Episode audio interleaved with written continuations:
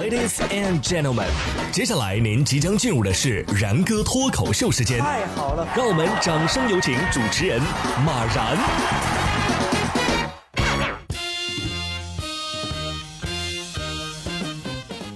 然哥说新闻，新闻脱口秀，各位听众大家好，我是然哥。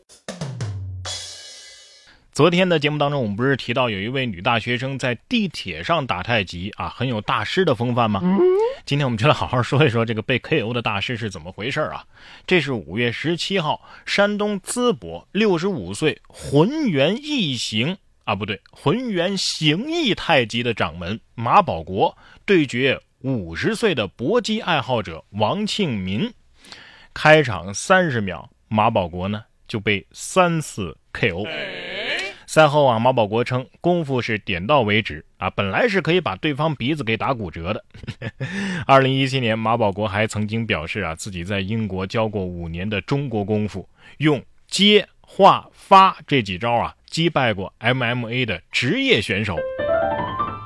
哎呀，我看这画面，大师是倒得越来越直了。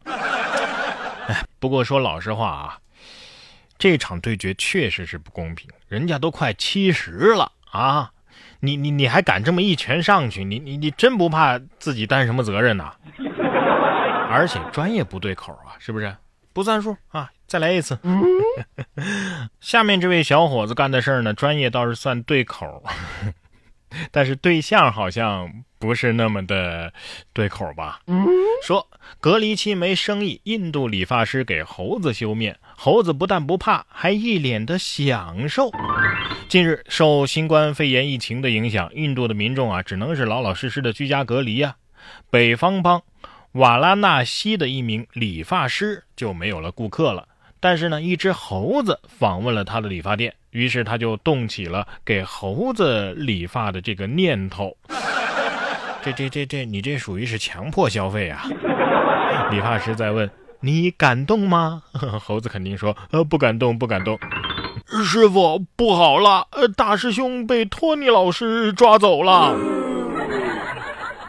下面要说的这只大鹅呀，还还还真像是羽绒服成精了。说大鹅对着女子穷追猛打，还嚣张的钻进车里。近日，在加拿大安大略省的。布兰普顿一名女子快走进办公大楼的时候，突然遭到一只大鹅的攻击。大鹅对女子是穷追猛打，随后啊，有一辆车开了过来，大鹅又围着车拼命地攻击女子。女子无奈只好钻进车里，不料大鹅也跟了进来，随后啊，被踢出了车外。据报道啊，这只大鹅之所以这么做呢，是为了保护在大楼附近它住的巢。哎呀，我村里那只鹅没被炖之前也是这么的豪横。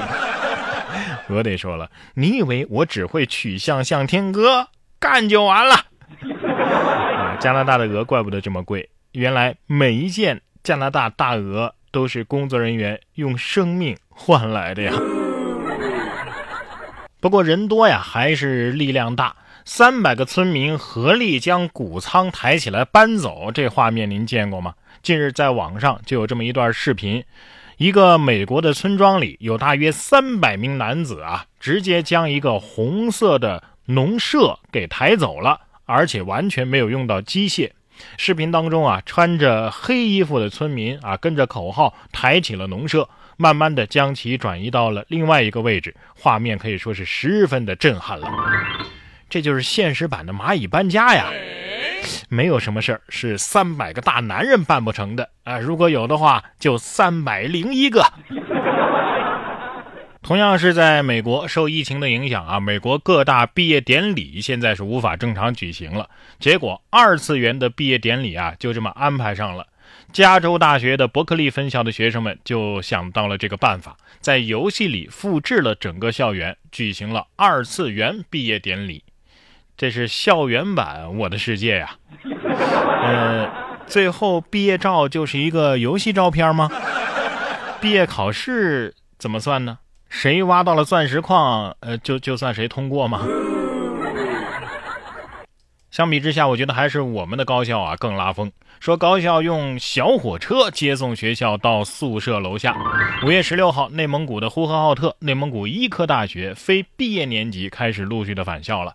学校呢专门设置了托马斯小火车来接送学生和行李到宿舍楼下。返校的学生表示很感动啊，因为来学校之前啊，他们是愁了一个礼拜，这些行李到底怎么才能拿到宿舍楼呢？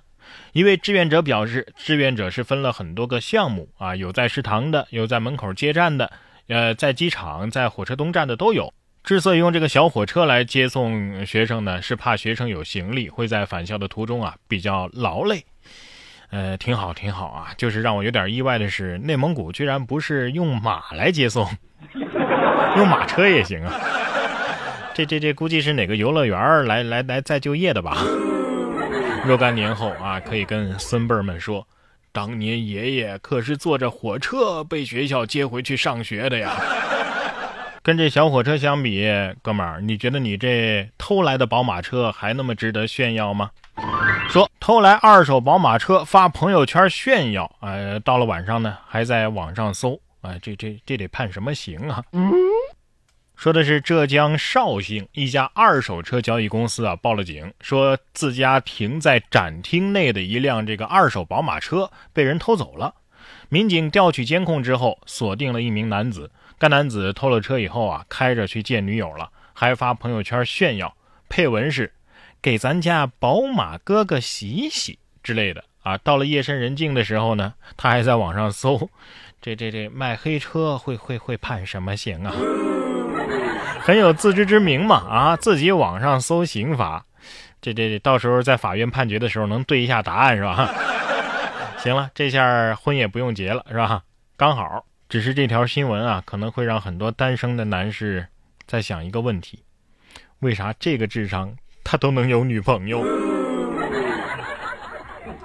下面这位女子呢，应该不是什么智商的问题啊，是记性不好。说女子把财物藏进沙堆却找不到了。报警之后，发生了尴尬的一幕。近日，福建泉州的一个女子报警说家里失窃了。女子称，丈夫经常忘记锁门，于是呢，她就把财物啊藏进二楼的沙堆里防盗。第二天呢，哎，却不见了。他还笃定说呀，我我没记错藏的位置呀。民警发现这屋内啊没有攀爬和盗窃的痕迹，于是建议刨开另外一个沙堆。随后就找到了失窃的财物。哎呀，我建议你下次画一个藏宝图啊，给自己来一个寻宝游戏。可是现在你看，全世界都知道你把钱藏沙堆里了，你你下次又又藏哪儿呢？一个不锁门啊，一个笃定藏宝地，你们真是不是一家人，不进一家门呐。